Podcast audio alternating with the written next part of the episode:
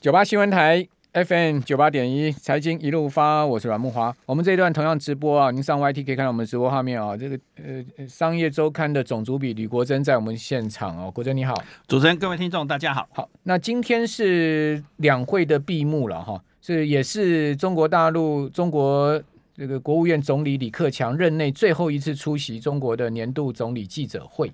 哦，就是说两会的记者会嘛，哈，呃，通常都是由总理来做报告，哈。那他说呢，呃，这一届政府最大的挑战是疫情的冲击，而且坦言说呢，中国大陆现在当前的消费是疲弱的，哈，医疗保险水准还不高，哦，实现五趴，呃，五点五趴左右的经济增长并不容易。今年，呃，在两会期间呢，所定下来的中国大陆今年的经济 GDP 增长率就是五点五趴。好，这个任内最后的总理记者会，一个重点是李克强喊话说呢，美国不脱钩啊，呃，这个是回答中外媒体提问的时候啊，他有回答很多问题啊。那这个这等一下我们再详细讲他回答的一些事情哈，因为我们今天正好请国珍要来谈他们这期的呃商周的这个所谓的两会关键报告嘛，好，所以正好我们把这个李克强的毕业总理记者会呃先。提出来跟大家知道，说他大概讲了些什么。这个呃，你你觉得李克强这十年任内，你你个人对他的评价如何？哦，如果以李克强这几年来力推的大众创业、万众创新嘛，确实也创造中国一个传奇，就是所有人都变成外卖小哥去送货，然后去直播当网红，创造了中国一个很大的虚拟世界经济。他确实是一个很关键的推手，那最后也由习近平来抓所谓的马云这些人，整肃京东这些人来做结局，所以等于搞虚的经济。是最后的几年，一开始是他弄的嘛，那最后几年就后来收尾收的蛮残酷的啦。嗯，所以你说李克强做了什么事情？我我印象深刻是这件事情，因为我那时候也经常去北京的中关村，包括什么随什么随西咖啡之类的去看他们的创业。那中国那时候都在搞搞虚拟经济，嗯，那到了这两年，他们总算去发现说。太多的虚拟经济对中国并没有太大的好处，嗯，所以这是我对李克强最直接的。好，那刚刚讲到说李克强说，呃，跟美国不脱钩是这样子了哈。他说呢，呃，过去呃，他说。他五十年前呢，中美两国打破这个就破冰了哈，开启了关系正常化，讲的就是尼克森跟邓小平嘛哈。那时候这个等于说美中美中建交，哈，这个跟台美国跟台湾断交。他说这个半个世纪过去了哈，呃，中中美两国虽呃关系虽然说有时候跌跌撞撞哈，但是一直是向前发展。希望呢双方依照。呃，两国元首二零二一年底视讯会晤达成的共识，哈，相互尊重、和平共处、和平共合作共赢，以理性跟建设性的方式妥善管理分歧。啊，这讲的是其实就是比较冠冕堂皇的一些话了，哈。那他说，中美是联合国安理会的常任理事国，也是世界上最大发展中国家跟最大的先进国家。哦，好好处理好彼此的关系，事关两国人民的福祉，哈。那这个有点像美国喊话的味道。是，如果我们用最近的俄罗斯来比喻的话，二零二零年中国投资资金流向俄罗斯的，投到俄罗斯是五点七亿美金，感觉好像不是很多，因为其实五点七亿美金嘛。那中国投资到美国的是五十七亿美金，也就是说，大家都觉得说中国跟俄罗斯是铁哥们，事实上不是，他跟就俄罗斯的关系经贸关系一点都不太密切，反而跟。美国的关系比较密切，所以两个其实是吵吵闹闹，但是两个的贸易依存度以及投资依存度是相对比俄罗斯还要高的。我用这个比喻可能来比喻，所以两个人如果一旦打架的状况的话。啊，吵架了，不能讲打架，那个伤害会比今天的俄罗斯还要大很多。打架还得了？啊，吵架，打架我们就串起来了。所以我用这个数字比喻来，就可以说他没有办法跟美国脱钩，他可以跟俄罗斯脱钩，因为俄罗斯一点对中国来讲不重要。好，那李克强说呢，财政困难，地方政府要当铁公鸡了，哈，就是说要把钱收紧，好，该花的呃，这个不该花的钱绝对不能花，哦，但是给企业的钱呢，该给的一定要给，哈。好，那。呃，你们这一期的报道故事叫做《中国苦日子来了》啊，这个两大现场看他由富转穷的三大转折，你们怎么可以这么果断而武断的讲说中国大陆在由富转穷呢？是，如果用今年的经济数数字嘛，也就是说李克强的跟习近平的毕业成绩嘛，哈啊，李克强的毕业成绩了，那整个中国其实如果他算保五点五嘛。可是如果实际上高盛或者是彭博这些的预估，其实他今年都没有五啦。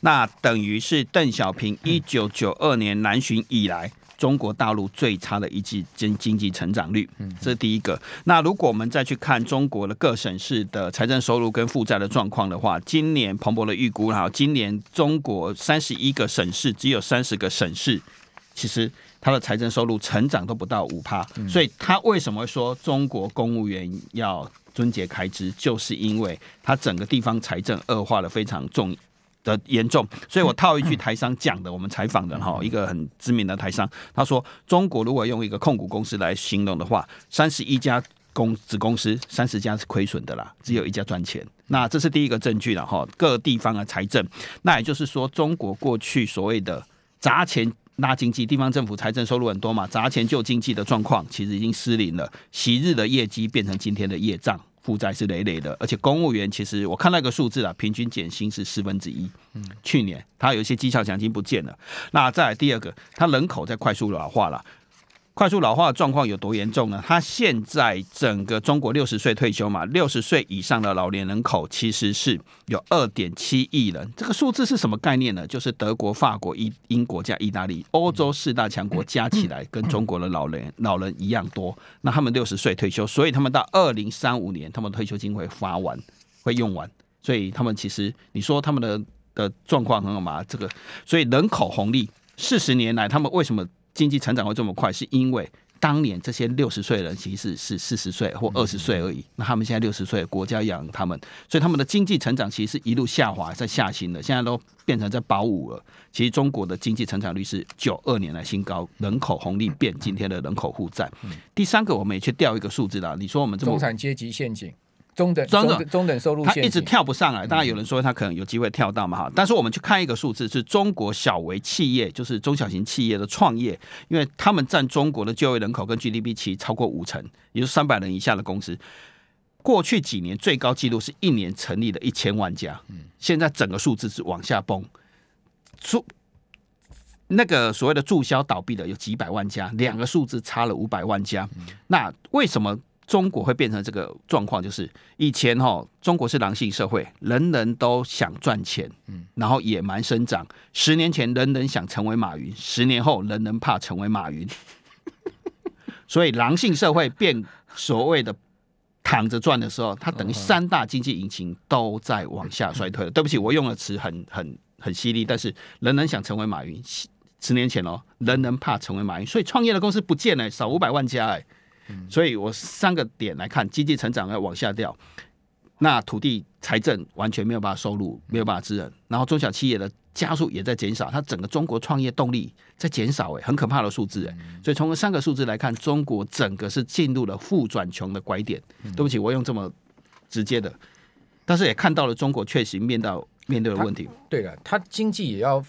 做另外一个阶段的这个转型跟发展嘛，我们因为昨天，呃，我们同样如果有听我们节目的话，好像是持续在听的话，昨天我们有请到这个呃投信业界的基金经理人，他是专门研究中国大陆经济，他也点出了类似跟你的这个论点相同，不过他是从另外一个论点讲说，中国大陆现在可能会面临到我们一般讲说这个中等收入陷阱，一万美金这个地方没办法再再往上再突破，所以他也做了很多这个产业的结构的变化跟转型。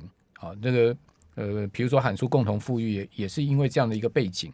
好，那另外呢，就是说它呃，这个在转型面上面也要做产业的升级，往各各更更这个更高附加价值的产业去发展。好，那这这也就是我刚才说的李克强的问题就在这里。对啊，你觉得他这样的一个转型转得过来吗？就是以现在目前看到的情况。对，其实我记得台湾早年的时候也也有这样的状况。我年轻的时候，那时候大家讲说台湾产业空洞化啊。哦，讲说台湾也是有这个所谓中等收入陷阱的问题，可是后来台湾半导体找到出路了，就是从这个科技业、这个呃科学园区到半导体整个发展起来，台积电、联电啊这些半导体整个带动起来，台湾突破了这个所谓的中等收入陷阱，好，进入到这个科技发展的时代，好，从过去的轻工业、农业到这个重工业，然后到为呃现在目前的整个高新科技科技产业。当时台湾也面临到这个问题，所以中国大陆现在面临同样的问题。我们应该用采访的角度来谈这个问题会比较好，然后，因为我也不是说很多人就会质疑我是专家，所以我们就先问一些二十多年的台商了哈。所以你们这篇报道是被很多人 对我我看到现在 YouTube 也开始留言嘛。那台湾进入贫穷这个，其实台湾现在好的不得了。如果用数字来讲的话了哈，我应该先讲你如果说现在台湾陷入中等陷阱，其实。没有啦，台湾早就突破中等收入。对，而且台湾可能会在二零二七年超越韩国，甚至在二零三零年超越日本啊！这个均人均的这一块了，其实台湾好的不得了。而且台湾现在八十六万个工作在找人。那不过你讲那个人均有点有点灌水，是因为台币升值的关系。对对对。那我们来讲，我们在中国上海看到的事情呢，哈，就会看到说中国很面面临很严重的问题了。一个在所谓的陆家嘴。做了几十年生意的台二三十年的台商哈，他看到的是鼎泰丰的小笼包本来都是大排长龙，嗯，那都是上班族或者是一些主管白领去消费，现在变成是那一家鼎泰丰没有人在排队，而且歇业了。啊，我们再去查国家统计局哦，我现在讲的是用经济数字再去看场景，国家统计局就统计他们的零售收入跟消费从成长率从百分之四十几掉到现在只有百分之一点七，它的消费力在往下掉。台台北的鼎泰丰也快不不用排队了，因为我也常去吃鼎泰丰，它也快不排队。好，我们这边休息一下，等下回到节目现场。九八新闻台 FM 九八点一财经一路发，我是阮慕华，我们继续访问商业周刊的总主笔吕国珍哈。其实我觉得这次的你们报道是很用心了哈，而且做了蛮多的这个详实采访哈。但是呢，就是说标题下的是很耸动，那 不是我讲的，那是对中国的经济国师李稻葵。所以嘛，我现在让你证 证明一下嘛，因为李克强跟李稻葵说的。好啦，你我知道你压力很大了哈，我现在让你证明一下哈，就是说因为你们这个出来，其实在网络上也被很多人批评嘛，我知道这个正反面都有了哈，因为。标题叫做“中国苦日子来了”，次标叫做“两大现场看他由富转穷的三大转折”。因为这个现这个标题下的很耸动，而且是蛮武断的了哈。所以说呢，我让你呃证明一下，说为什么你们会下这样子的标题。那这个标其实主要是中国的自己的国师、经济国师叫李道奎他说的，因为他本来就是习李政权最依赖的经济国师，所以他自己也看到中国经济下行的状况，以及他们现在面临转折的点。所以他自己说中国的苦日子来了，这是他说的。再来是李克强自己也在，不管从去年到现在，他也都也很明确的讲嘛，要勒紧要大家过日子，类似这个意思嘛。确实中国的经济面临下行的风险，而且真的它的转型是非常困难的。所以他要六稳六保，那用台商的翻译就是六不稳六可能六不保嘛，保就业保增长。那我再来举一个数，转型某一部分也是被美国掐脖子啊。对，当然。那这你要成长起来，人家已经打你嘛哈，这个 竞争是非常激烈的啦。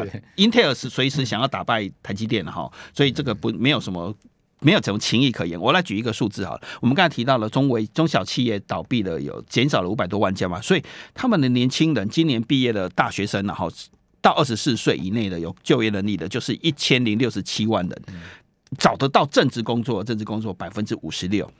前一年的数字是七十六，也就是说，他们越难越难找到正职的工作，他们的失业率高达百分之十六，哎，嗯，所以他们其实整个经济状况是非常的不好的。年轻人躺平，对，年轻人躺平的意思就。你要想嘛，如果你创业开一家公司，然后很努力的，然后最后搞到股股票上市的，你成为了马云，结果现在你突然一夜之间把所有东西都拿走，所以十年前的人想成为马云，十年后的人怕成为马云嘛？狼性社会在改变呢，共同富裕这件事情其实对中国是有打击的。那回来讲说，为什么我们要讲对台湾是危险的？然后，呃，政治跟。它不稳，对台湾会不会把它的内部问题外部化？我们这个就不要去太武断。这个是欧洲学者说的，还有国际的很多学者这样说。那是对台商来讲，我们确实也去访问台商了。他就讲了很多例子。过去中国有钱的时候，中国大陆有钱的时候，土地财政是他们主要的收入。可是现在都卖不动了，恒大这些倒闭了，所以啊，很多的钱收入变少了。所以台商已经做好心理准备了。两会之后。两会之后，他会面临加税，所以各种的所谓的去杠杆跟重新分配这件事情，对台商来讲绝对不是好事。他加什么税？各种的税啊，例如要求你提高员工的福利啊、保险啊。这其实这几年一直在一直在让往下加，所以这件事情逃不过。像我朋友在大陆设厂，他说那个呃，这个厂区外面种棵树也要收钱呢、啊。对。就是就各种的税收，然后所以然后他他需要重分配，是希望说让中国的工人阶级的收入能够提升，这也是他转型的一个很重要。所以台商第一个加税这件事情会非常严重，第二件事情你就不能再干逃税的事情，一旦被抓到会死人惨，所以。加税跟逃税这件事情是不能再做了。什么叫不能再干逃税？以前台商都在。以前当然很多事情是可以谈的。我们来讲一件事情啊。你的意思，以前台商都在干逃税就对了，所以现在不能再干了。二十年前很多事情其实是可以，只要摸着石头过河，那没有规定的都可以做了。中国的法律是这样啊，只要没有规定的都可以做了。那很多事情提前来谈都可以谈了。坦白讲，无以前有无免无减半各种的优惠。不要说这件事情没有发生过，那价值税免呐、啊，其实出口还退税，无免无减半是二十年前的事了。对，所以台商会讲一句话，也讲的蛮公道的。为什么说不要逃税会有加税？就是二十年来你们享受了中国很多优惠，确实创造了台商个人的财富，你赚了很多钱，出来混的总是要还的啦。当年没有缴的税，少缴的税，现在都可能要吐回来，因为你真的赚很多钱，你再重分配去杠杆。那这个对台商来讲，你必须要很务实的面对这件事情。那他也提提醒大家了，中国的政治要稳，经济才会好了，所以这个是台商面临的问题了。好，那我们线上网友大家很激烈的在争论哦，可见这个议题的确是冲突性很大了哈，正反意见都有了哈。呃，有人说你讲的是实话，有人说这个全世界全世界其他地方不是这样子呢？你说中国大陆年轻人躺平，那台湾年轻人没有躺平吗？哦，台湾哪个年轻人认为在台北市可以买到房子呢？哦，这个不要讲年轻人了哈，国珍呐，以你的收入的话，你现在寄望在大安区可以买到房子吗？所以。有有些网友认为说，这个是一个全球化的问题，美国失业，美国的整个经济问题，通货膨胀问题更严重。那你你你针对网友他们的这个谈。这个看法你怎么回应呢？我应该讲说，我们这一期的主要的焦点是在中国两会的关键报告，讲的是中国投资的机会跟中国的台商经营的风险，然后拿拿台湾来跟他比。我跟你讲，一扯到两岸就是意识形态，就很多东西都没没完没了了啦。讲实在的，那如果你讲说，那、啊、你们上周干嘛要做这样子的题目？那我我来讲说，台湾目前哈，我们我们一个数字呢哈，台湾现在一零四银行增加的履历表哈，增加了二十四趴。对。求求了求财的哦，求财的哦，总共有八十六万人。嗯、你知道增投履历表增加多少吗？嗯、增加了只有百分之一，也就是说有一比二十四的比例在增加。好，这是第一个。等于说是求人的就是求人哦。现在整个全台湾需要的人才总共有八十六万。那你会说很多的低薪？我告诉你，总共有。啊，十八万是高科技业者在求才，十二万是台湾的制造业，等于有三十万其实是薪水都不错的。那在台中，我再举一个例子哈，台中工具机的业者告诉我们，为了跟美光、跟台积电争人才，现在还有什么安家计划？先买房子哦。嗯，那我讲的是高科技人才哈，我知道，对对，先买房子给你安家，然后年薪百万还不够，可能要两百万。那你说，你可能会碰到一个问题是你。走错了产业了，确实产业有非常不均等的状况。那台湾是比较小的，所以半导体跟相关的行业是发展的是比较好啊。如果你是像我们这样媒体业，确实不好，我必须要跟你坦白讲。可是你说买不到房子吗？台中的工具机业者还送房子的安家计划，哪一家？呃，做机械的。说上市贵的公司啊，我们就不要讲人抢的非常的凶啊，因为真的找不到人呢、啊，就要跟半导体业抢。对啊，这个这个台湾确实有发有这样的问题啊，所以台湾经济好不好？当然很好，因为经济成长。那台湾年轻人未来只能往高科技业、半导体业走吗？这那其他读文的大家都死路一条。我们上次有讲过荷兰病嘛？对啊，对啊，一直在讲荷兰。荷兰病政府说没有啊，对，确实我们。共啊，说陈南光乱讲啊，是不是？对。我来看的话，台章，好啦，你你我这个问题你还没有回答我嘛？台湾年轻人未来是只能往高科技业走吗？就只能去读理理工科，那读文科都死定了吗？读文科全部都死定，我是不敢讲了哈，因为文科还有很多工作啦，因为台积电也会找很多的所谓的 国际政治的人才，是很多，你妈卖卖欧美工，台积电就找那一两个博士而已，他怎么可能找很多？很多企业都会找，因为这一次其实这一次其实台湾只要跨国的集团都必须要学会什么叫地缘政治，所以确实我们看到这个职缺正在开出来。所以你说学国际关系的没有人嘛？他还是有人要写研究报告啦。那个团队不是只有一个人呐。所以你那你会说啊，那个跟几十万人比差很多，可是其实那还是一个工作了。那我再问你，台积电跟英啊不在。嘉登跟英特尔打英特尔打官司，其实需不需要法律跟专利的人才？大力光跟所谓的先进光在打官司，其实都还是要法律。你知道台湾有多少流浪律师吗？我知道，我同意，我同意，但是。台湾这个流浪律师跟流浪教师是两个流浪族群的，很恐怖的流浪族群呢。对，但是如果你去讲说台湾的经济不好，可是又好像不是那个面向嘛，因为确实有三十万的工作在招人嘛。不过台湾真的整整个产业发展很不均衡，这是事实，这是事实。可是你你不能说台湾不好，资资源资源配置有很大问题。对，这这是事实的，但我没有办法反驳你。对，但但也有一一个说法是说。啊，你台湾就是只能往这个逆去发展，不然你要全部产业都好，某扣零来代金，台湾哪有这样子的一个？因为我们毕竟是在全世界的一个竞争舞台上面，我们不可能每个东西都好，这也是有道理的。对了，因为你你没有一个东西跑到前面，你还要跟人家竞争什么？所以所以那个爸妈现在在听我们广播，你孩子只能读理科，真的。拜托一下，读读文科的会很惨，这没办法。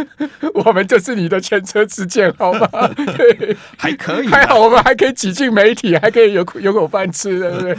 你说餐饮业、旅馆业，哇，现在惨死了。哎、欸，没有，他们其实到。到高科技业其实还是有他们的需要的职缺，但待遇少嘛，还是可以的。好了，可以。我们今天谈这个中中国大陆的问题，其实也投射到全世界的问题了。是啊，是啊，是啊。但是我们其实还是要严肃的面对中国确实在转型的难关，而且它的经济成长率确实掉到低点。这个我承认，对，我们也看到了。对，而且它的财政问题确实是非常恶化了。如果你是投资中国，还是要小心了。昨天我们中国在讲基金，谢谢李国珍。